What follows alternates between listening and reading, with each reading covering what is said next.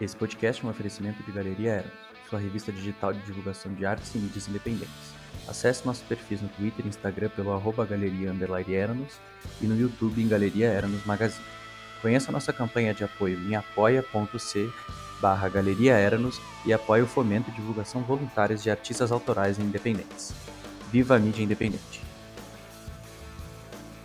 Com vocês, Guerrilha Mental.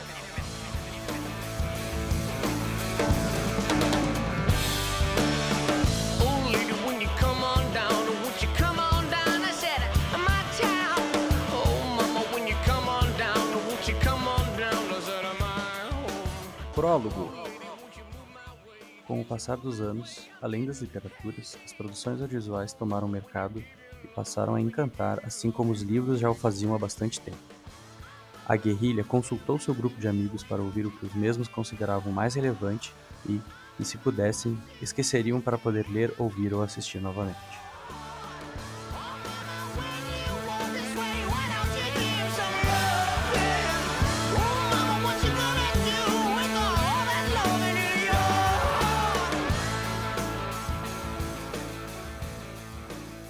Resenha.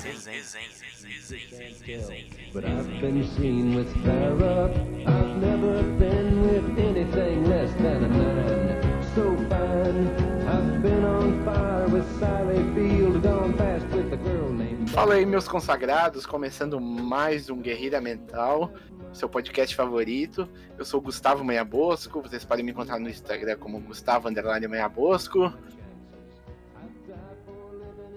Sou o Lucas Teixeira Siqueira, arroba teta underline pai, sob a alcunha de teta. É isso aí. Aqui é o Rodrigo Matioda, arroba Matioda underline underline underline no Twitter. E eu vejo gente morta. Com que frequência? Todo tempo. Lembrando que você pode seguir a gente lá no Twitter, no Instagram, no Galeria Underline Erano, certo? Pode deixar seu, seu seu, seu salve lá, seu, seu feedback, alguma sugestão, xingando nós, pode ser o que quiser lá mesmo. Uh, queria passar a bola aí, que eu creio que os colegas aí têm alguma coisa para falar sobre algum feedback, creio eu. Eu recebi um feedback aqui da minha amiga Bárbara. Ela respondeu sobre o programa passado e eu achei uma coisa bem legal que ela falou para nós, complementa bastante o que foi conversado. Ela digitou assim: o grande problema é que as coisas ditas pseudociências são chamadas assim porque elas tentam ser ciência. Ou seja, elas admitem, elas não admitem os limites delas. As pessoas normalmente não veem isso e vendem como se fosse ciência para as outras, que nem, que nem sempre tem esse esclarecimento. Outra questão é o investimento que se faz nisso, por exemplo. Ufologia é uma pseudociência que envolve muito dinheiro. E esse dinheiro poderia ser investido em ciência básica, por exemplo, ou ciência confiável. Ela disse também que falamos muito bem sobre o assunto e como existem pseudociências que têm consequências sociais mais sérias e outras não é bem isso. Então eu queria agradecer o feedback que ela deu uh, e vamos continuar assim. Obrigado aí, Bárbara. Lembrando que, que esse feedback aí é sobre o nosso último, nosso último programa, que falava sobre conhecimento, né? Então, se você não ouviu, vai lá dar, dar uma. Dá um confere. Dá um confere lá que, que, que vale a pena, certo? Sobre, sobre o assunto do programa, primeiro que eles gastam com ufologia com alumínio para botar na, na cabeça? Fomenta a indústria do alumínio. É. Cara, é uma boa pergunta, mas eu não, sei, eu não sei como esse dinheiro pode ser é investido na ufologia, mas é um. É, é, provavelmente eu vou pesquisar sobre isso depois. Uh, só para ponderar, a gente não entrou muito nisso no programa, mas falando de pseudociência, uma coisa que o pessoal é bastante crítico hoje, inclusive tem bastante meme sobre isso, eles são sensacionais, é o coaching, né? Como, é, claro. como às vezes o pessoal usa alguns termos tipo, de psicologia, de psiquiatria de maneira subjetiva e muito superficial para isso não para conseguir uh, para vender tipo soluções empresariais. Às vezes tem até questões familiares também questões tipo das pessoas isso é muito danoso. E E tem essa questão de pegar termos da física quântica, da mecânica quântica, da, de química, que são coisas tipo super micro ali, que são coisas atômicas, e, e querem colocar num, no macro, né? Como se a interação física que a gente tem fosse a mesma coisa do que do que a parte quântica que a gente tem no, no, nos átomos, né? Que é uma coisa totalmente diferente, é, é um universo totalmente diferente, mesmo que seja parte deste que, que estamos, né? É o então, famoso tipo, coach quântico.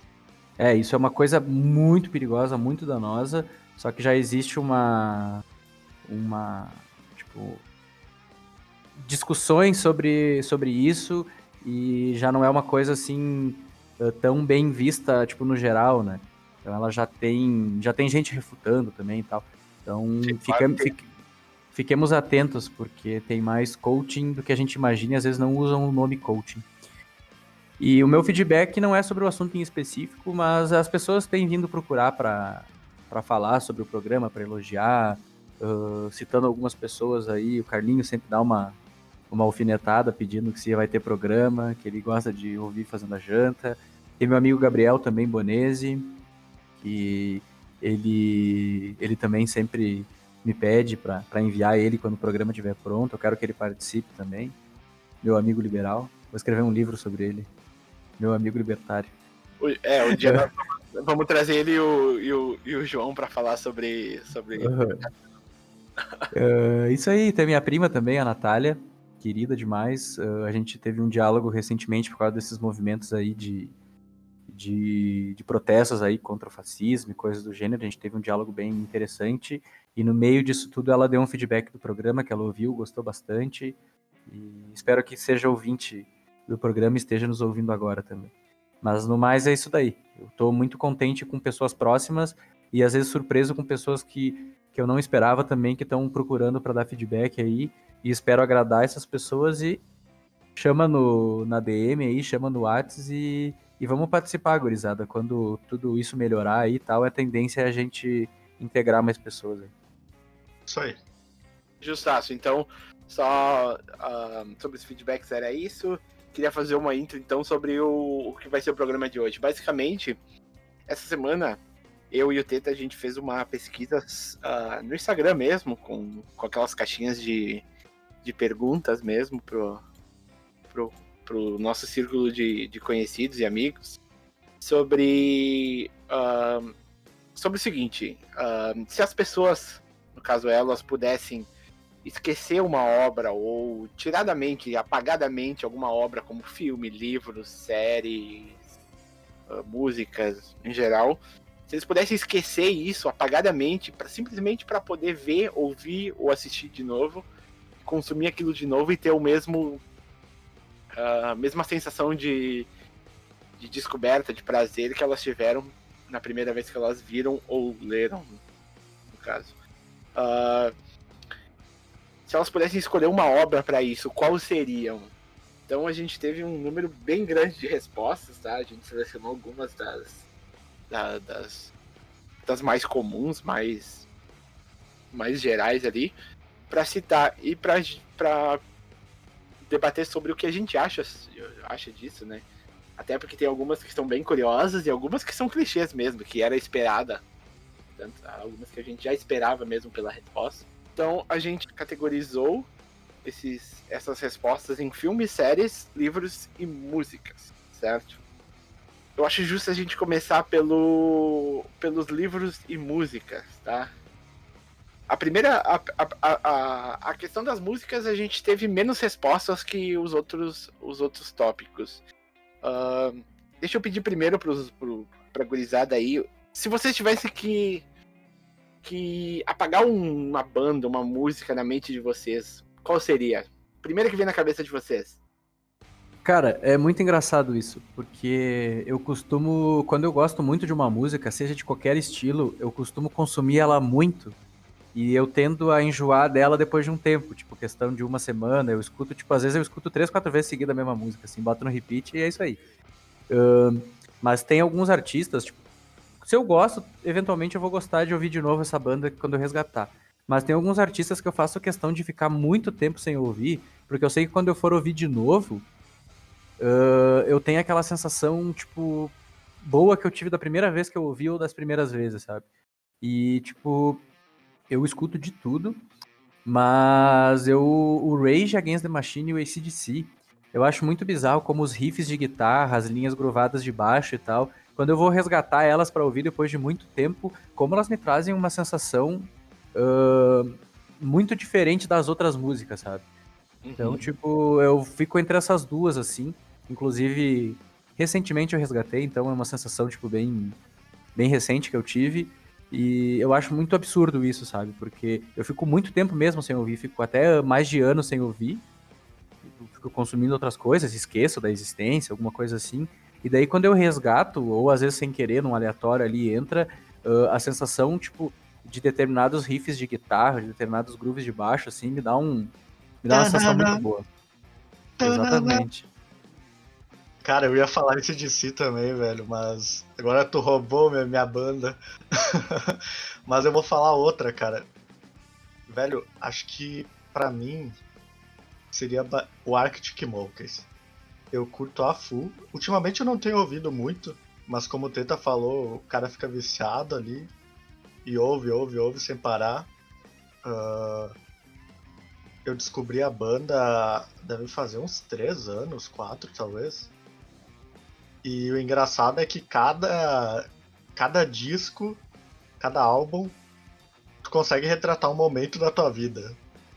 Tipo, uhum. uma fase mais jovem até uma fase mais adulta, até uma fase mais conturbada, sabe? E eu acho que se fosse assim, para ter o mesmo sentimento que eu tenho agora, que é, agora é um pouco mais de nostalgia, seria o Arctic Monkeys. Uh, então, uh, eu acho que eu só queria dizer que eu acho que a música ela tem uma ideia diferente nesse nesse tema, porque a música, mesmo que tu não ouça ela uh, com tanta frequência, quando tu ouve de novo, tu sempre tem aquela surpresa, né? Aquela aquela sensação de prazer de ouvir de novo. Uhum. Uh, e eu acho que ela é diferente de, dos outros assuntos, por exemplo, como livros, filmes e séries. Eu acho que ela traz uma ideia diferente quando tu reouve. Porque tua memória ela é mais auditiva do que visual, né? Sim, ela, ela tá com um sentido específico de uma maneira muito muito tá bem firme, né? Eu acho. É, e ela ataca um sentido só. Claro que na tua cabeça tu vai ver coisas, tu vai sentir coisas, mas ela ataca um sentido só de uma maneira muito muito específica, né? E daí retrata tudo isso, né? E eventualmente quando tu escuta uma música, tu lembra de algum momento, né? Pode ser até alguma, alguma arte relacionada com a música, mas às vezes tu lembra até de momentos da tua vida. Né? Sim, exatamente. E ela traz, mesmo que tu ouça depois de um tempo ou seguido, ela continua trazendo aquela agita agitação e aquele sentimento Nossa. de euforia, né? Que tu é tem durante Ou uma... de tristeza também, quando a música é, Ou de né? tristeza, né? naquele, naquele, naquele momento que tu acaba ouvindo, certo? Mas eu acho que a música, ela é um, o, o, dos tópicos que a gente vai citar hoje, o menos que tem um impacto menor nessa questão de poder esquecer, porque tu acaba podendo esquecer como, como o som é, como a música inicia, mas quando começa tu acaba lembrando de novo e tu tem a mesma sensação, né? Cara, só um, um negócio interessante que eu li uma vez, que descobriram que em alguns pacientes de Alzheimer, eles conseguiam lembrar de músicas de quando eram muito jovens. E do resto das coisas eles não conseguiam lembrar. A gente vê como é forte esse negócio da música e o sentimento. É, né? Eu tenho várias músicas que, que, que, tipo, remetem à minha infância, minha, tipo, começo de maturidade e tal. E às vezes eu não sei qual é, é a minha relação com a música. Eu só sei que ela me traz uma sensação boa e me transporta para esses lugares, sabe? Uhum. Tem músicas que às vezes eu não sei nenhum nome, assim, sabe? Que daí eu escuto num filme de novo, ou escuto alguém ouvindo e eu digo, cara, essa música lembra minha infância. Não sei porquê, mas lembra. sabe? Daí tu, tu vai lá e resgata quando tu consegue ter acesso ao nome da música, ao artista. A gente tem centenas de plataformas hoje para, né, inclusive o Spotify. Eu acho bizarro isso, né? Como a música nos, nos mexe tipo, de maneira tão intensa e é uma coisa muito simples, né? É Sim. É um som que a gente está consumindo ali direto no, no ouvido, né? Justo. Um, o segundo tópico que a gente tem, então, é o tópico livros. Certo? Uh, tivemos algumas respostas de livros, bem menos que séries e filmes, né? Claro. Como era esperado. E a gente teve alguns livros interessantes. Uh, um, um, uh, uma série de livros que foi citada seria livros de um escritor chamado Eduardo Bueno, provavelmente vocês devem conhecer. É o Peninha. É, exato. Uh, então, eu, eu acabei nunca por ler livros dele, mas, mas creio que seria interessante. Então, um livro que eu já li, que eu achei muito interessante, que alguém citou, que eu não me lembro quem acabou citando, infelizmente. Queria dar o, o crédito, mas é O Discurso do Rei, que, que é um livro muito interessante, cara. Alguém de vocês já leu? Não. Só, eu só sei do, do filme. Então, o filme, o filme vem do livro, mas enfim. Sim, eu sei que é sobre o rei George VI, o pai da, da infinita rainha Elizabeth, que ele tinha problema de dicção, né? E ele teve que assumir o poder porque o irmão mais velho dele, que era o herdeiro do trono, uh, abdicou do trono para poder se casar com uma mulher divorciada, que naquela época uh, não era bem visto e não era aceito também, era contra as regras ali do, da realeza. E daí ele abdicou do trono e ele, como irmão mais novo, que não foi preparado para ser rei, teve que assumir, né? Daí ele tinha que fazer discursos energéticos e tal. Inclusive, Sim. ele era o rei na época da, né, do, do da pré e durante a, a, Segunda Guerra Mundial. E daí ele teve, tinha problemas de dicção, né? Daí ele teve que, que, que melhorar isso para os discursos dele serem mais, mais rígidos, né? Mais viris, mais. Justo. O pessoal comprar mais, né? Uhum. É bem interessante a história dele. E a filha dele não vai morrer nunca. é infinita. Uh, e, o, e, e, o livro que mais teve respostas uh, positivas foi, uh, na minha opinião, superestimado, que é Harry Potter. Ah, seu velho. sem, sem julgamentos, né? Mas Cara, Cara, eu nunca li os livros, eu não posso opinar, pra ser sincero. Eu também não, eu também não mas uh, eu acho, na minha opinião, eu vou ser muito odiado por isso pelas pessoas que estão ouvindo, mas eu acho a história bem overrated, assim, sabe? Sem muito. Fala... Cara, falando assim, não do livro, mas falando assim dos filmes, eu acho que como muitas pessoas cresceu vendo, né? Então, tipo, tu vai crescendo junto com os personagens.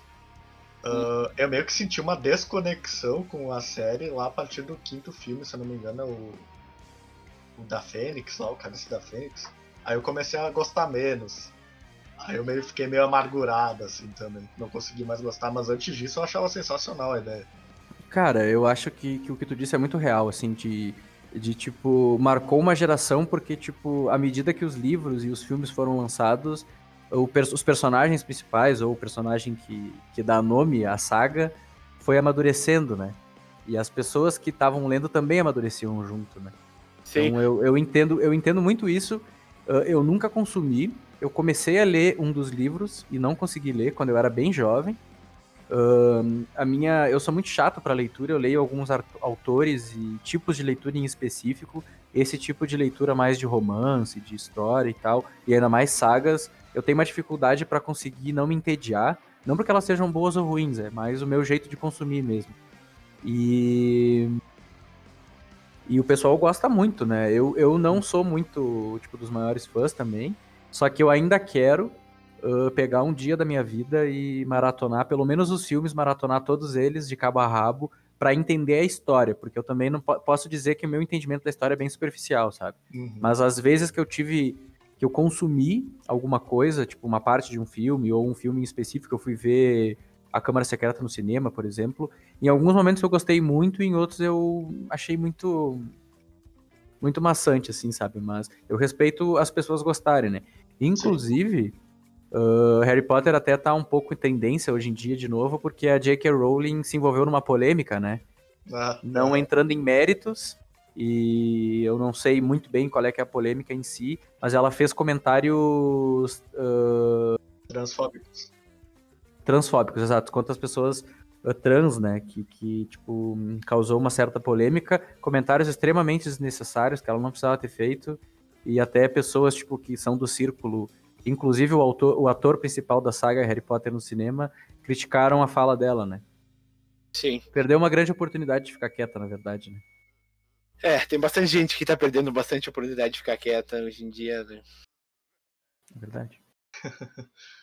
ah, Bom, enfim, eu também, como tu falou, eu também espero um dia, por exemplo, poder maratonar todos. Eu assisti o primeiro filme e a metade do segundo, eu acho, e eu não consegui mais, porque simplesmente não não, não dava mais, sabe? Aquela sensação de. Cara, eu acho que até o terceiro, assim. Acho que o terceiro filme é o melhor para mim. É muito bom o terceiro. Vale a pena. Se vocês quiserem assistir assim, eu indico o terceiro para vocês. É o Prisioneiro de Azkaban. Hum, justo. Pode ser. Uh, então, uh, passando pro próximo tópico que a gente tem. Ah, só tu, tu vai falar. Tu não vai mais falar de livros? Não, pode citar. Uh, em off, né, da pesquisa, me procuraram para dizer do Guia dos Mochileiros da, das Galáxias. A minha relação também é extremamente superficial. como eu disse, eu sou muito chato para leitura, eu leio algumas coisas em específico. 1984, eu gosto de distopia, eu gosto muito de ler filosofia, inclusive recebi uns uma coleção aqui do meu amigo Felipe Ludwig aqui sobre Rousseau, Schopenhauer, Nietzsche, eu tenho Sêneca aqui e tal, então é muito específica, né? Só para justificar porque eu não leio coisas que, que às vezes muitas pessoas já leram, e isso não quer dizer que elas sejam ruins, é só eu que sou chato. Cara, eu quero fazer um comentário sobre esse livro aí, porque eu li os três livros da, da. São cinco livros, eu li três. Uh, cara, é muito bom. Ele é, é muito inteligente, assim. Uh, é um humor sarcástico, com aventura. E a, a melhor parte é que ele consegue não ser chato, tá ligado? Ele é muito inteligente em todos os aspectos. Tu dá risada o livro inteiro, velho, do início ao fim. É isso aí. E é bem curtinho, cara. É bem curtinho. Deve ter umas 150 páginas cada livro essas coisas filosóficas sobre o universo e tal, eu costumo gostar. Então, parece ser uma abordagem mais. É ele pega essas coisas filosóficas e subverte o sentido delas e deixa boba, entende? Só que boba inteligente. Isso é muito bom. Sim, pois é. Tem várias nuances que tu me apresentou aí: sarcasmo, uh, subversão de, de uh, termos filosóficos e tal, que me chama atenção, sabe? Parece ser de um jeito bem, bem digerível, assim, bem simples de se consumir. Sim. Muito, muito simples, bem de boa. Fico curioso, vou, vou prometo que na, na quarentena agora eu vou dar uma, uma atenção especial aí, vou, vou colocar na minha infinita li lista de livros que eu não estou lendo. Vai, foda. Uh, posso prosseguir então? A questão do. O próximo tópico eram séries. Então, uh, diante de, da pergunta, muitas pessoas citaram séries. Claro, teve algumas mais citadas, outras menos citadas. Então, tivemos algumas como The Office, que provavelmente algum de vocês já assistiu, se eu não me engano. Narcos, Breaking Bad e Dexter. Um, alguém quer comentar sobre alguma delas, talvez? Cara, eu só não tive relação com Dexter. E infelizmente, justamente por causa do final ser muito chocante, intenso, eu já sei como é que termina. Mas eu nunca me interessei pelo plot da história, sabe? De, de, de quem que era o Dexter e tal. Eu já li alguns episódios e tal, mas nunca me interessei. Um, e tem séries desse tema que são, para mim, são mais interessantes, sabe? Que até tem. Tipo, brincam com a realidade também, tipo Hannibal, por exemplo, que, que também tem vários livros também, né? Do Sim. Hannibal Lecter. E também tem séries documentais também, né? Tipo, sobre crimes e coisas assim. Eu acho que elas são mais interessantes e a minha relação com o Dexter não é muito boa, hum. por assim dizer, mas eu sei que muita gente gosta. Falando das outras três, The Office, eu já maratonei, já vi muitos episódios, eu acho um humor muito inteligente e, ela, e ele é um humor, eu não vou dizer pioneiro, porque não foi a primeira vez que usaram aquele estilo para fazer, sabe? Já faziam em filmes e tal, que é uma mistura de documentário com um pouco de, de metalinguagem, quebrar a quarta parede, uh, umas sketchzinhas diferentes e tal. Uhum. Uh, mas, tipo, ela foi muito marcante para esse tipo de linguagem que foi criada, sabe? Inclusive, algumas séries depois meio que, que se inspiraram. E eu acho um humor muito inteligente. Eles conseguiram pegar um cenário que é tudo para ser tedioso, que é uma empresa de papel. É o escritório de uma empresa de papel numa cidade pequena. E fizeram, tipo, tu gostar disso e tu cativar os personagens, assim, sabe? Tipo, tu uhum. cativa a relação entre eles e tal. E tem cenas muito, muito icônicas, né? Tem memes, milhares de memes aí, né? Então, tipo, vale muito a pena ver. Eu preciso terminar de ver, mas eu acho ela muito interessante. Sobre as outras, cara, Breaking Bad, cara, se, der, se Dark terminar bem, vai ser minha série preferida da vida. Que daqui uns dias vai, vai lançar, graças a Deus, daqui a duas semanas. Mas das séries que eu vi de cabo a rabo que eu já terminei, a minha preferida ainda é Breaking Bad, porque ela é muito intensa. Ela fala, ela não é uma série positiva, assim, ela fala da decadência de um, de um, de uma ou mais pessoas, né? Ela fala também de, de questão de de psicose, de tu desenvolver alguns distúrbios à medida que coisas acontecem na tua vida. E fala também de relações de poder, de, de crime. Uh, ela tem cenas. Ela, ela fica sempre num mormaço, assim, de estar de tá meio leve e tal, até um pouco maçante alguns episódios, de repente dá um, um boom, assim, inesperado. Eu consigo lembrar de várias cenas, várias finais, finais de temporada ou finais de episódios, assim, que são super impactantes e que tu tem que ver o próximo, assim, sabe? Tipo.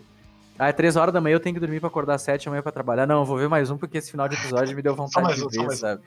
E tem muita referência. E, cara, essa série foi muito bem construída, porque, tipo, tem psicologia das cores, que as cores vão mudando à medida que a série vai se desenvolvendo. Ela foi, tipo, muito bem pensada. Tipo, ela foi toda calculada antes. Até o nome dos episódios, tudo. Tudo tem alguma referência ali, sabe? uh, alguma referência visual, auditiva, uh, escrita. E, cara, falando sobre repetir, eu queria muito uh, apagar da minha memória o último episódio e revê-lo.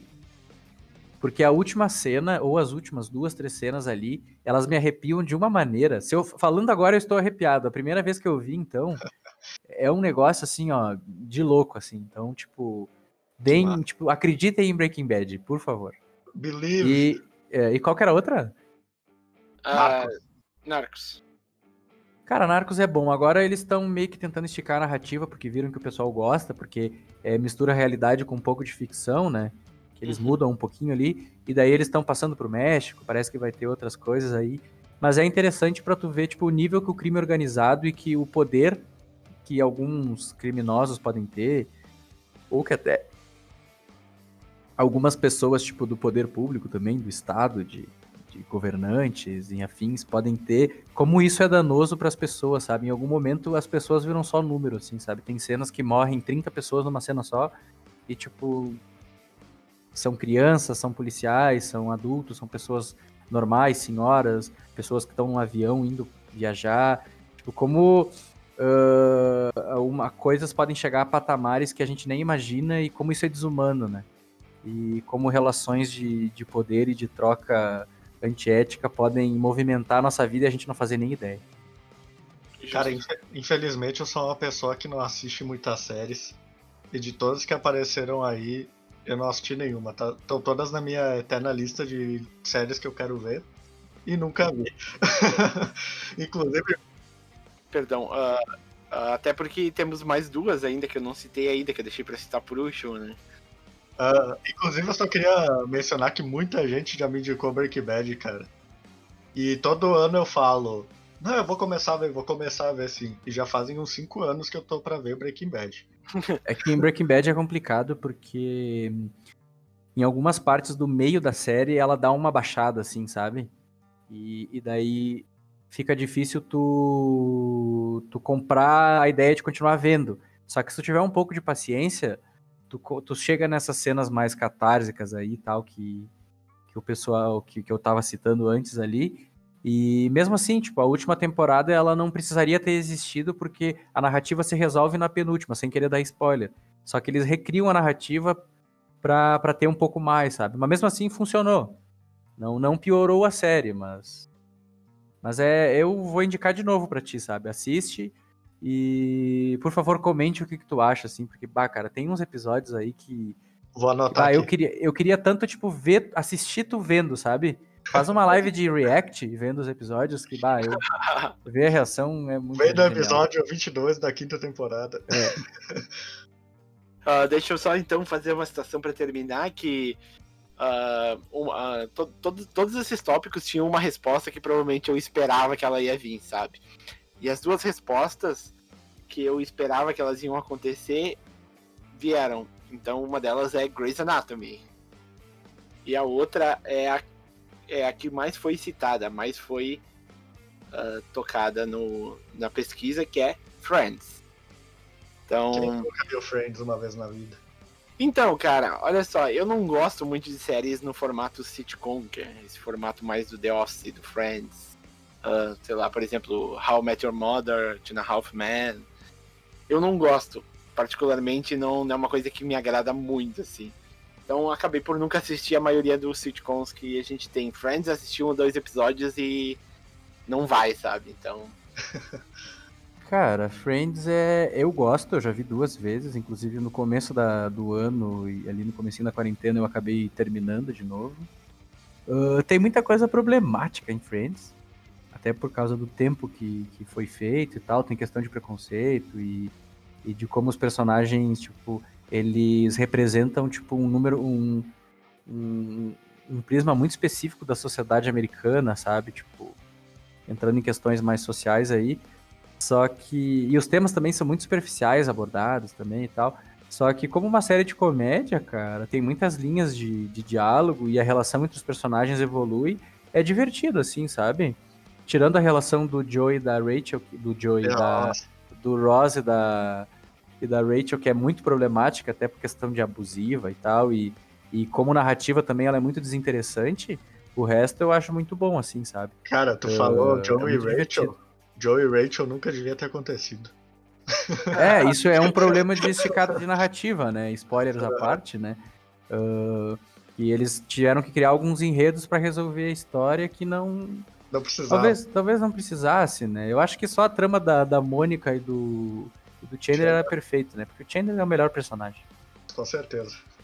Mas vale a pena, meu. Pra quem gosta de dar umas risadas, e assim, tipo, os episódios são curtos, então, tipo, tu pega ali no fim da noite, deita para dormir, vê dois, três episódios, assim, sabe? É Nem tipo dá conta dos episódios. pode olhar despretensiosamente, tu pode botar qualquer episódio e pronto. É, e tem alguns episódios e principalmente algumas cenas, assim, algumas linhas de texto que são geniais, cara, que dá vontade, assim, de rever de novo, porque tu ri muito, sabe? Tipo, tem muitos episódios muito engraçados, assim. Particularmente, eu gosto muito daquele episódio que que os, que os, o, a, o, os guris do apartamento ganham o apartamento das meninas. Eu acho aquele episódio genial. Justo. Tem vários, tem vários. Né? Beleza, então para finalizar os nossos tópicos, o último, deixei por último, é o tópico de filmes. Onde a gente tem algumas ideias bem curiosas e algumas bem previsíveis também, sabe? Uh, as mais curiosas que acho que vieram foi dois filmes que foi, um deles foi Shazam, certo? Shazam! E o, e o outro foi American Pie 4. Que foi, Nossa, cara. Pra mim foi muito curioso, pois são filmes que eu nunca esperava que iam pra mim foi Pra mim foi chocante, cara, ver o American Pie 4. o filme é muito ruim. Eu queria. Não, só, só, só deixa eu falar uma coisa, esse é o tipo de filme que eu queria esquecer que eu vi. assistir de novo. A próxima pesquisa vai ser filmes que eu queria esquecer. Que eu queria esquecer. Pois aí é que tá, cara. Eu devo ter visto. Se eu vi um episódio inteiro até hoje de Grey's Anatomy, só pra não passar em branco, foi muito. Mas eu não me odeio ao ponto de querer ver 16, 16 temporadas de uma série de médicos, uh, e tem Doctor House, que é muito melhor, muito mais bem desenvolvido. Só que muita gente gosta. Só pra constar, a gente não comentou por causa disso também, porque a gente não é muito, muito adepto, mas muita gente gosta. E se ela não fosse, tipo, no mínimo boa para algumas pessoas, ela não era tão citada e não teria virado meme, né? Uhum. E outra coisa que eu queria citar é que House é melhor que Grey's Anatomy. Uou!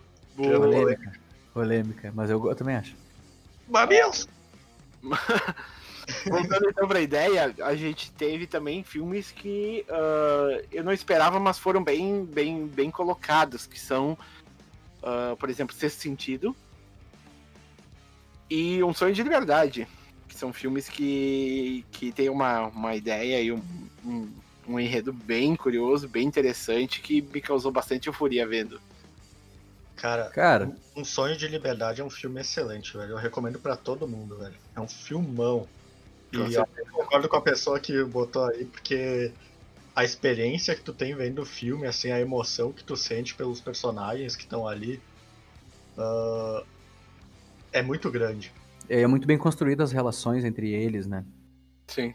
Uh, eu, eu sou suspeito em dizer Um Sonho de Liberdade. Inclusive, eu assisti por causa do, do nosso amigo que vos fala ali, o alemão, ele que me indicou.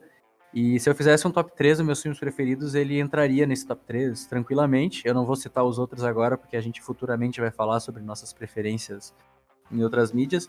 Mas a história, assim, é muito boa. E como ele é um filme relativamente longo e tem muitos detalhes, eu gosto de rever ele às vezes porque eu esqueço de algumas partes do enredo, sabe? Porque é um enredo, tipo, que tem claro. muitas, muitas subs, muitos subenredos, e às vezes tu nem lembra de tudo. E eu às vezes revisito ele porque vale muito a pena rever ele mesmo, sabe? Eu acho muito legal. Sobre o sexto sentido, eu não tenho muito o que falar, não. Cara, o sexto sentido é um, é um filmaço também. Uh, eu vou comentar dele mais pra frente. Mas vale muito a pena ver também. Eu só não vou comentar agora porque vou comentar depois. É segredo. É, é segredo. Ó, oh, tem plot twist no programa. Plot twist, como no filme. Então, uh, algumas pessoas citaram algumas trilogias e algumas sequências de vários filmes, por exemplo. Uh, uh, uma delas é a trilogia do De Volta para o Futuro, certo? A outra é a do Hannibal. citaram também a do Senhor dos Anéis, né? Todos os filmes e tudo mais. E todos os filmes do Harry Potter, como era esperado. Acho que Harry Potter a gente já falou que chega, né? Já, já. já a gente já xingou o suficiente. Cara, de de Volta para o Futuro é um filme que eu acho bacana os filmes, mas é, se eu tivesse que gastar meu poder de esquecer uma das coisas, não seriam com De Volta para o Futuro, com certeza. Cara, eu acho divertido e ponto. É, não, não, é, não, é, não é, é mais tipo, é tipo É tipo esses filmes do Adam Sandler que, que todo mundo fala mal dele, mas todo mundo gosta do filme, né? É, sabe eles são, são engraçados, né?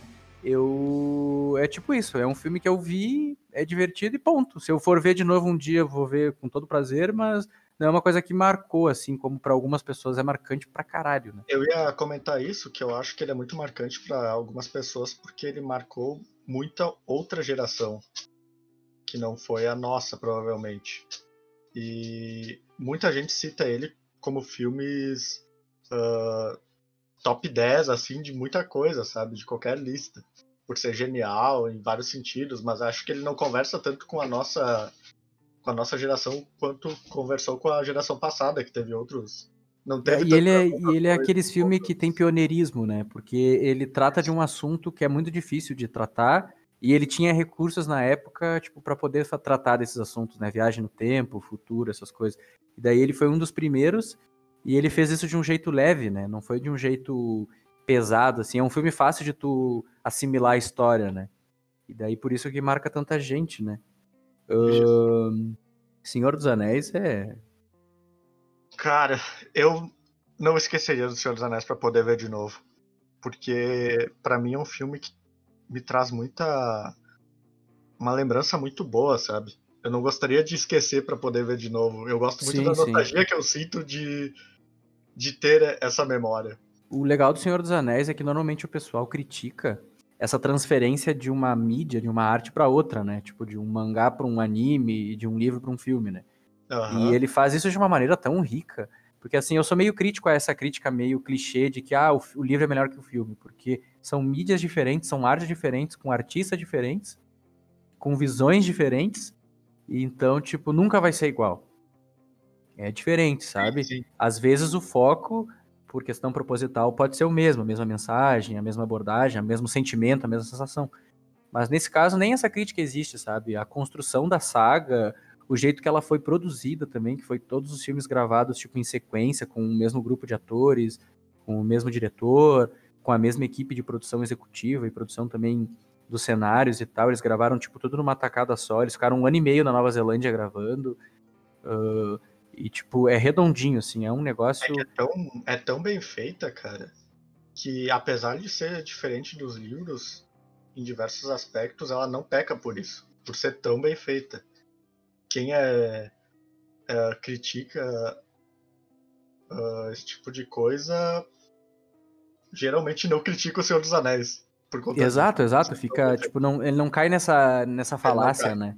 Não cai. E, E é muito bizarro, cara, porque é um filme de fantasia, ele tem tudo para ser, tipo... E a abordagem, tipo, uh, social não é tão relevante, vamos dizer assim, né? Uhum. Ele fala um pouco, tipo, dessa questão, tipo, de, de destruir a natureza e tal, porque lá os orcs tem que, eles fazem uma indústria lá da morte lá e tal. Mas não tem uma mensagem social tão grande. E como não é um filme realista, ele é um filme de fantasia, uh, como, tipo, ele foi tão bem feito e ele é tão, tipo, uh, épico que nenhuma premiação conseguiu deixar ele de lado. A da trilogia, né? Inclusive, Sim. tipo, os dois primeiros eles deram uma ignoradinha ali e tal, mas o terceiro, tipo, como é o fim da saga, como ele é muito forte, assim, a saga, tipo, se constrói muito bem pro retorno do rei, uh, eles não conseguiram ignorar, né? Eles tiveram que dar todos os prêmios técnicos, todos os prêmios uh, principais pro filme justamente por isso, né? Porque mesmo sendo um assunto, digamos assim, menos relevante pro Oscar, que é uma premiação muito política, uh, eles tiveram que, que aceitar que não, desse, dessa vez nós vamos ter que dar os louros para eles, porque isso aí tá sensacional, a gente não pode ignorar, né? Então, tipo, inclusive é recordista, né? Justo. Uh, e para finalizar aqui, que, que são obras que foram mais citadas, uma delas foi o curioso caso de Benjamin Button, que é um filme super bom também, eu acho que é bem justo. Eu nunca vi, tem que ver, não vou falar nada. Cara, é um filme, é um filme bem bom mesmo, velho. Cara, é um filme bem justo, com uma história bem inovadora, assim, que não jamais vista no cinema antes, nada nem parecido, né? E a gente teve o nosso filme com mais respostas uh, positivas, que foi surpreendentemente para mim, né? Eu não esperava de fato algum, que foi o Clube da Luta. Uh, que foi o filme mais citado, com, com mais de cinco citações no mesmo filme. Uh, não esperava? Eu, eu, não esperava o Clube da Luta como filme. Cara, eu esperava ele ser muito citado. Porque ah, ele é muito cultuado. Mas principalmente citado, né? Ele é muito cultuado, principalmente por pessoas do, do, meu, do nosso círculo, que foi o que nós mais atingimos, né? Inclusive, inclusive eu ser. gosto. Eu acho, eu tenho uma opinião bem. Não vou dizer polêmica porque não é, mas ela é bem, tipo, diferente, bem diversa das pessoas que normalmente têm sobre o filme. Pode, pode falar aí? Não, cara, é só tipo que. Que, tipo, ele tem uma história interessante Uh, tem um plot twist também, uh, bem, tipo, uh, surpreendente. Eu acho que a cena final é muito catársica, eu acho ela muito bem construída, ela é plasticamente muito bonita também. Só que eu acho que o filme, em algum momento, ele me impedia e eu não consigo entrar na história, eu não consigo comprar a história. Eu já tentei, eu até fiquei de ver para ver esse episódio, eu acabei não me organizando para isso. Eu prometo tentar ver pro próximo, tipo, nem que eu só comente no feedback ali se eu conseguir ver ou não o Clube da Luta. Mas eu não consigo comprar a ideia, eu já tentei inúmeras vezes ver, eu já vi ele inteiro algumas vezes, mas sempre em algum momento ele me entedia ao ponto de, tipo, eu achar que eu não devo dar, prestar atenção suficiente nele, assim, sabe? Será, é, que é bem... será que é nas cenas de ação? Cara, não porque eu gosto muito também, sabe, de ação, sabe? Tipo, e tem muita coisa divertida no filme e tal, mas é, tem alguma coisa ali na mensagem, no ar do filme. E olha que eu costumo dizer que eu gosto de filme chato, cara, porque Tipo, eu gosto de filme que demora, filme que é maçante, filme que tem cena longa, sem diálogo, filme que foca na trilha sonora, na questão dos quadros e tal. Então, tipo, eu já tenho um gosto, tipo, de filmes que tendem a ser uh, entendidos como maçantes, sabe? E esse filme nem é tanto, porque ele, ele tem uma narrativa bem, bem dinâmica, né? Mas ele me entedia em algum momento e ele não consegue me passar a mensagem, assim, tipo, que normalmente as pessoas têm, sabe? Tipo, eu tive que procurar em outras mídias, opiniões pessoais, para entender melhor ele. De repente foi até um, uma falta de, de interesse ou até de, de, de, inteligência minha de entender, sabe? Mas ele me entendia em vários momentos. E eu tenho uma opinião, tipo, que ele não. Tipo assim, ele é um filme ok, um filme bom para mim. Tipo, ele me passou uma sensação ok. Só que ele não é, tipo, ultra, o como as pessoas costumam cultuar, sabe? Tu vai ofender muita gente falando isso. Sim, sim. E eu quero que as pessoas me procuram para me convencer do contrário, tu entendeu? Tipo, eu tô muito aberto para ouvir opiniões, óbvio que opiniões bem embasadas, e tentar me, me, fazer a experiência de ver o filme melhor, sabe? Porque a minha experiência pode ser por fatores externos, de repente, a minha cabeça quando eu tava vendo todas as vezes, a minha experiência foi muito falha, assim, sabe? Não foi muito. Não foi nem um pouco divertida, nem um pouco, tipo. Uh, ela não me acrescentou em nada, tipo, mentalmente, assim, sabe? Tipo, tem inúmeros outros filmes que eu posso citar que, que para mim foram muito mais ricos do que Clube da Luta para formar minha opinião, meu caráter, ou até para me trazer sensações assim que, tipo, opa, isso aí, aí o bicho pegou, sabe? Tu sabe, cara, que eu concordo contigo, uh, mas eu concordo hoje. Eu acho que na época que eu assisti o filme eu tinha um sentimento diferente. Eu acho que eu nem consigo lembrar qual que era, pra ser sincero. Eu meio que cultuava muito esse filme. E hoje já tenho mais essa ideia parecida contigo. É só um bom filme que em alguns momentos peca também e tem uma mensagem boa. Mas, tipo, nada. Uou! Cara, não existe o filme perfeito, sabe? Eu acho que. que existem. um sonho de liberdade. Né, que existem, tipo, todos os filmes têm erros, tipo, de, de roteiro, tem erros de alguma construção, ou tem alguma falha, mas, tipo, tem filmes que tendem a acertar mais ou, tipo, passar sensações que são mais próximas da perfeição que um filme pode passar. Mas. Sim, é bem subjetivo também, né? É, exato. Só que eu acho que, que tem filmes que, que não me passam sensação nenhuma, senão um, um pouco de tédio, assim, sabe? Tipo, eu não consegui me encantar. Inclusive, uh, tu falou que te surpreendeu com esse filme ser o mais falado, né? Eu me surpreendi com filmes que não foram nem sequer citados. Que é toda, toda a sequência de Star Wars, uhum. por exemplo, que é muito cultuado, até por essa questão do pioneirismo que marcou época, virou um símbolo de, de nerdice, de nerdismo, geek, alguma coisa assim. E, tipo, é até meio cool, assim, tu gostar e tal. Eu gosto bastante. Não vou falar dessa última trilogia, que o final é meio.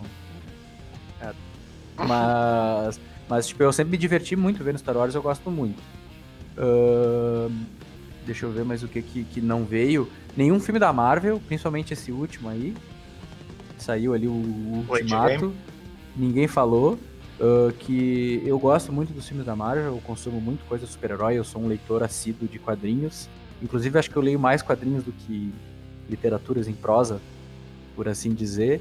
Que tem tramas políticas legais, tem, sabe? Tipo, tem muito quadrinho que é, principalmente graphic novel, que é muito interessante filosófica e socialmente, mais do que muito livro aí que, que o pessoal, tipo, coloca em prateleiras mais acima, assim, sabe?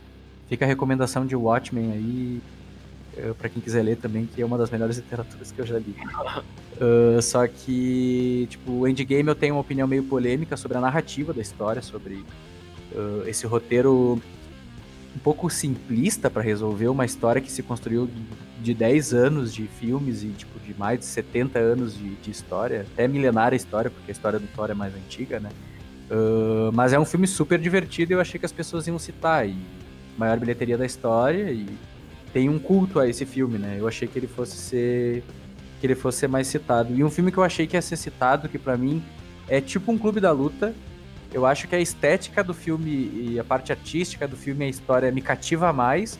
Só que ele, tipo, ele é da mesma época do Clube da Luta e ele também tem um culto em volta muito semelhante com o Clube da Luta e tem um pouco de crítica social aí e tal mas eu acho que se encaixa mais no meu gosto pessoal porque ele é uma distopia, que é Matrix. Eu achei que Matrix ia ser citado também.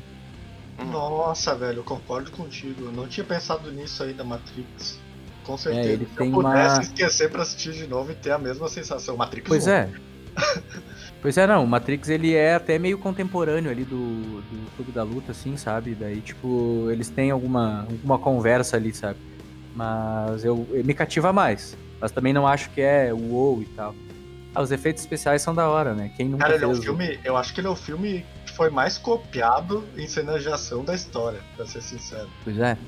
Eu acho que ele marcou muito mais o cinema disso do que pela história, mas eu acho que a história não pode ser jogada fora, porque ela tem. Ela tem uma.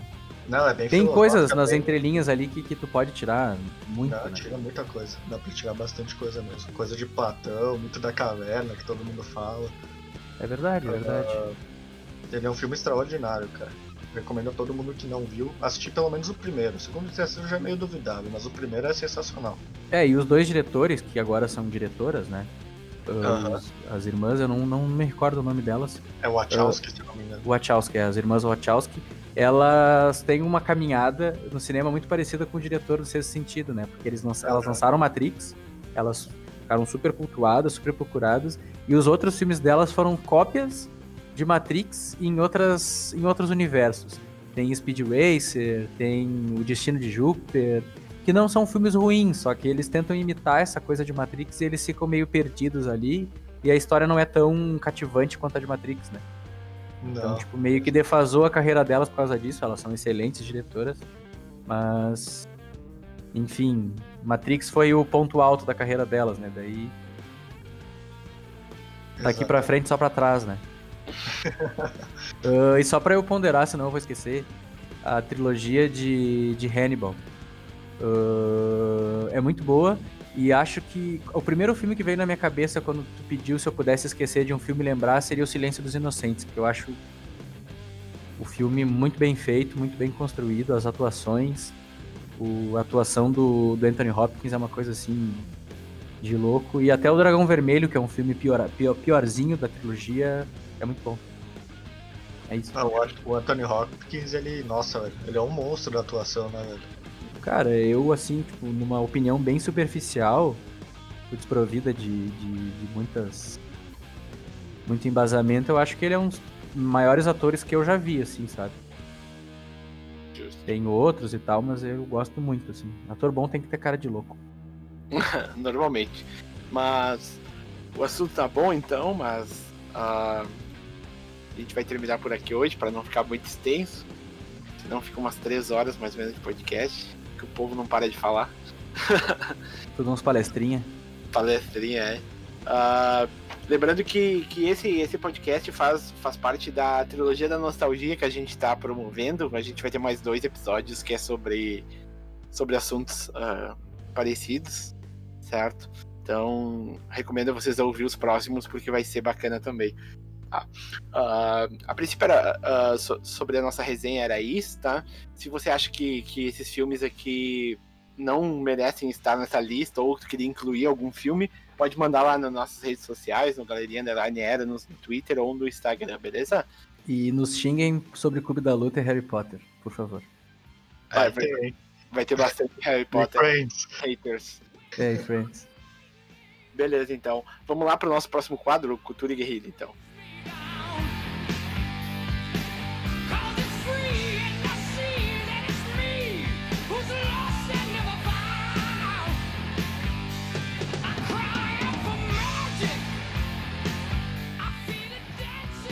Cultura e Guerrilha.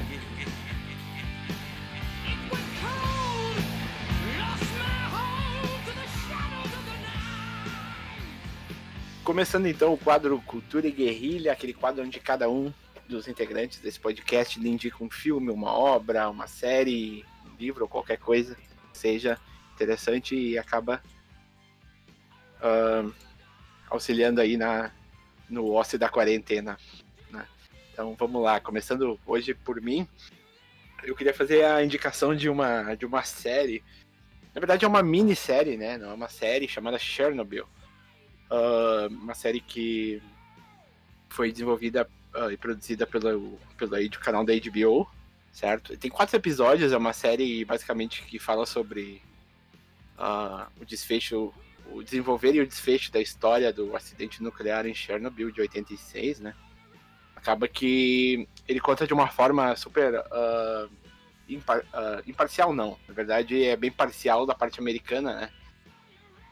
Uh, porque eles, eles, eles meio que acabam por jogar de uma forma bem pesada o, o a União Soviética, mas enfim. Ela tem quatro episódios, é bem curta, assim, episódios de uma hora, mais ou menos, e, e não tem. E não tem.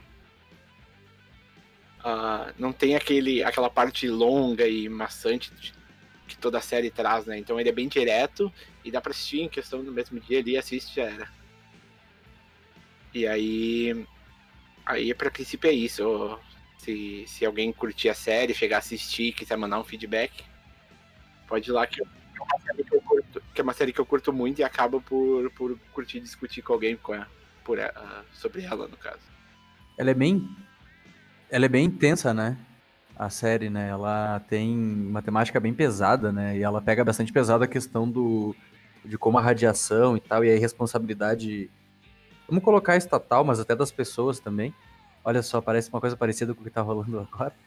Uh, como isso, como as pessoas sofrem, né? E como a radiação é uma coisa que mata em horas, dias. Como isso é bizarro, né? Tipo, chega a ser chocante algumas cenas e tal. E uma coisa que elogiou muito essa série é a ambientalização dela. Muito das pessoas responsáveis pela parte, tipo, de da arte da série ali, da, dos cenários e montagens e tal, uh, eram moradores da União Soviética, da Lituânia, da Letônia, da Estônia, na época que, que elas eram repúblicas soviéticas, né? Então eles conseguiram ambientar de uma maneira muito fidedigna, né? Sem contar essa questão política, dessa questão de, de criminalizar uh, ou polarizar o discurso e tal. E, mas pega bastante também a questão científica, né? De como os cientistas tentaram agir em prol da, tipo, de salvar as pessoas acima do que do que um, uma ordem política ou um exercício militar colocava ali na, na pauta e como os cientistas foram críticos a, a, maneiras de agir, né, e como eles conseguiram ajudar e ser bem positivos na, nessa questão, né. E também meio que cria um cenário que, pela série, né, lembrando que a série é baseada em fatos reais, mas isso é muito relativo, ela tenta Uh, ela meio que cria um cenário que parece que, que foi uma das principais causas para a dissolução da União Soviética, né? Já tem o Gorbachev, que é o principal responsável pela, dissolução, pela essa dissolução política e tal. Então tem muitas nuances legais aí na série, né? Tem trama política, trama histórica, trama científica, ela é chocante e, cara, ela é muito intensa para ver, assim, é uma das, uma das minisséries, assim, especiais, assim, mais interessantes, apesar de ser dela não ser documental, né? Ela ter uma visão específica e parcial de quem produz. Ela é bem, bem interessante de se ver. E vai estar disponível na Amazon Prime Video agora. Junto com outras coisas do catálogo. A parte que eu gostei bastante da série, que me tocou bastante, é a parte política, uh, onde eles citam bem como, como foi o desfecho político desse problema todo e como ele afetou diretamente a, a União Soviética, né, sobre, sobre o problema. E também uh, eles tocam bastante na parte mais uh, científica, né, do problema, por que ocorreu, como ocorreu e, e, por fim. Então, a princípio, essa era a minha indicação, então, qualquer feedback pode deixar lá na, nos nossos contatos, beleza? Chama vou nós. Passar, vou passar a bola aqui pro, pro, pro Teta. Então, a gente hum, tem passado por momentos uh, intensos históricos nesse ano aqui e entre várias pautas que estão sendo discutidas, apresentadas e estão tendo relevância no discurso do público das pessoas e tal, a gente tem a questão da pandemia, tem a questão do, do neofascismo e tal, essa questão política e tal, essa trama, e tem essa questão do racismo, né, Black Lives Matter, uh, é uma pauta bem, bem bem relevante, é uma pauta que está bem aparente aí. E hum, eu tive contato uns anos atrás com um filme que até esteve aí nas premiações e tal, teve bastante, ele foi bastante falado na época que ele foi lançado. E eu revi esse filme com, vamos dizer, com olhos mais maduros assim sobre algumas questões. E ele me impressionou bastante de novo, assim, sabe? Então, como eu revi esse filme, uh, e acho que ele é muito relevante para todo mundo ver e, e entender um pouco alguns, alguns cenários e algumas questões uh, sociais em volta de toda, toda essa questão aí, né, do, do racismo, que é Selma. É um filme de 2014. Ele é dirigido pela Ava uh, DuVernay. Uh, ele conta a história do Martin Luther King, né? O personagem principal é o Martin Luther King. Num contexto no Alabama, na cidade de Selma, que fica alguns quilômetros de distância da capital, que é Montgomery, se eu não me, não me falha a memória. E o Martin Luther King ele era um entusiasta da, de protestos não violentos, né, de marchas e afins. E ele praticava muito, ele tinha estratégias uh, de desobediência civil. Fala bastante de como ele bolava essas estratégias e como isso pesava na, na questão tipo de líderes políticos e tal, e de violência policial, até violência civil também de, de algumas pessoas, porque era um cenário muito segregador na época, num estado muito preconceituoso, tinha essa questão, era muito forte. E nesse lugar em questão, em Selma, e no Alabama em geral, uh, a população negra era impedida de votar. Uh, no papel, todos poderiam votar, só que quem decidia quem votava ou não era um, um funcionário público lá que tinha um cargo específico e eles usavam algumas regras que tinham na lei para burlar isso, sabe, para impedir as pessoas de votar. E o, o governador era ultra racista e ele estava tipo preparado para concorrer para uma próxima eleição de estado, né? E daí teve toda essa questão, e daí eles protestaram em prol da população negra do Alabama poder votar, e também para isso ter uma repercussão nacional, né? Para isso mudar o cenário americano e também mundial, né? Porque era a época que estava nascendo o apartheid também, outras questões mais pesadas também. E, e, daí fala sobre esse, esse contexto, a trama política, a influência do, do Martin Luther King com o presidente dos Estados Unidos, que era o Johnson, com alguns líderes políticos, uh, aparece o Malcolm X também, e gira em torno dessa marcha que foi entre Selma e Montgomery, que durou alguns dias, e o discurso que ele fez no final quando ele chegou na, na, na capital lá do Alabama, ele fez um discurso na frente da casa do governador, que era contra e era ultra racista, né? Então foi uma coisa muito simbólica e mostrou como, como a repercussão, a violência policial e, e como alguns posicionamentos uh, foram muito relevantes para essa questão dos direitos civis e contra o racismo na segregação nos Estados Unidos, que é um problema que existe até hoje, mas muitos avanços foram conquistados naquela época, né? E o Martin Luther King é uma figura muito simbólica para movimentos e para esse tipo de coisa, né? Então fica a dica aí do filme. É um filme muito interessante. Ele é baseado. O roteiro do filme é escrito baseado no, nos relatórios do FBI, que o pessoal do FBI uh, espionava o Luther King. E daí, em vários momentos do filme, aparece os, os, as anotações do, do, relatório e tal, onde ele estava, o que ele estava fazendo, até coisas da intimidade dele apareciam. É uma coisa bem questionável de se dizer, né? Das ações do Pentágono. Mas usaram isso como escopo do filme para o filme ser mais realista possível, né? Então é um filme muito, muito, muito interessante. Eu acho que ele deveria ter repercutido mais na época que ele saiu. E fica aqui minha dica, então que tem a ver com o contexto que, que a gente está vivendo aí e como essa questão nos Estados Unidos ainda é muito intensa hoje. É no mundo inteiro, mas nos Estados Unidos a gente está tendo um posicionamento da população bem forte e como isso isso serve de exemplo também, sabe? Cara, o filme que eu quero indicar aqui é o Sexto Sentido do M Night Shyamalan, nem sei falar esse nome. Shyamalan, ele é um diretor bem controverso aí. Esse filme foi o que lançou a carreira dele mainstream uh, ah, para todo o público aí. Uh, por que, que eu digo que ele é controverso? Ele fez uns filmes muito bons e depois ele decaiu demais, assim.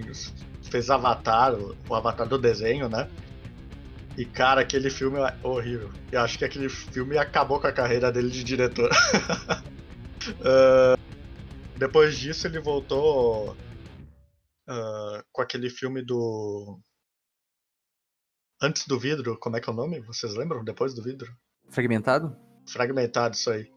Voltou com Fragmentado, que é um filmão também, achei muito legal.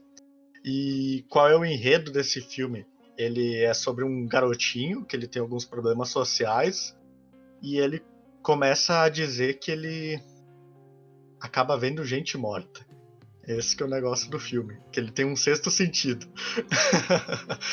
ele vai até um psicólogo infantil, que no caso é o Bruce Willis, para procurar ajuda. Vai ele a mãe dele lá, e tem todo o desenrolar sobre a trama do garotinho e do psicólogo. Que o psicólogo ele também tem problemas por causa de uh, algo que aconteceu na carreira dele, que é um suicídio de um, de um paciente. E a gente descobre um final chocante aqui, que eu não posso spoiler, porque senão estragaria totalmente a, a, o final surpreendente que esse filme tem. Então eu indico para vocês assistirem, é muito bom. Concorreu a diversos Oscars na época de 99, concorreu a seis Oscars. Então essa aí é a minha dica para vocês? Uh, esse filme, esse filme quando tu, se tivesse dicionário ilustrado e, em inglês e tivesse plot twist, ia ter uma imagem desse filme, né? É, é o exemplo coisa- mundial de plot twist. É tão famoso que eu, particularmente, nunca vi esse filme. Eu gosto muito de cinema, vejo muitos filmes, principalmente os que, os que figuram aí em premiações ou que são muito citados. E eu nunca vi esse filme justamente por isso, porque eu já sei qual é que é o final, porque já me spoilaram ele, né? É, estraga, total, estraga totalmente o filme se, eu for- se pra ser verdade.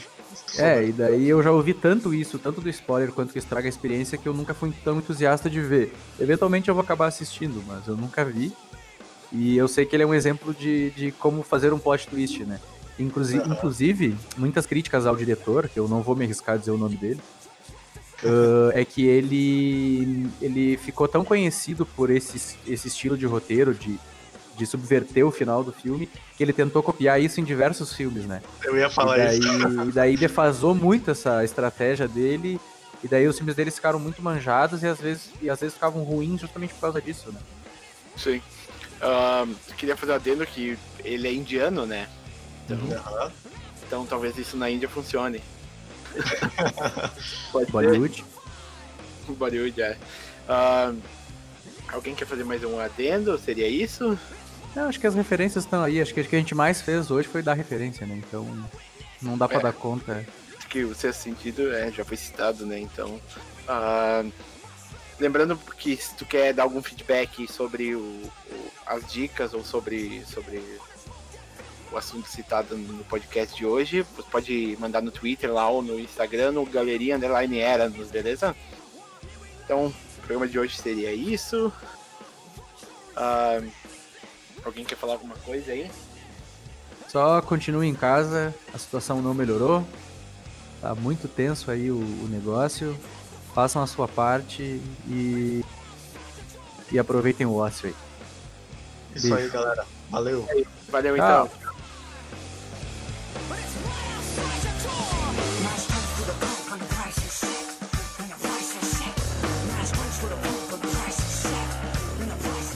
Reflexão final. Pensamento duplo indica a capacidade de ter na mente, ao mesmo tempo, duas opiniões contraditórias e aceitar ambas. George Orwell.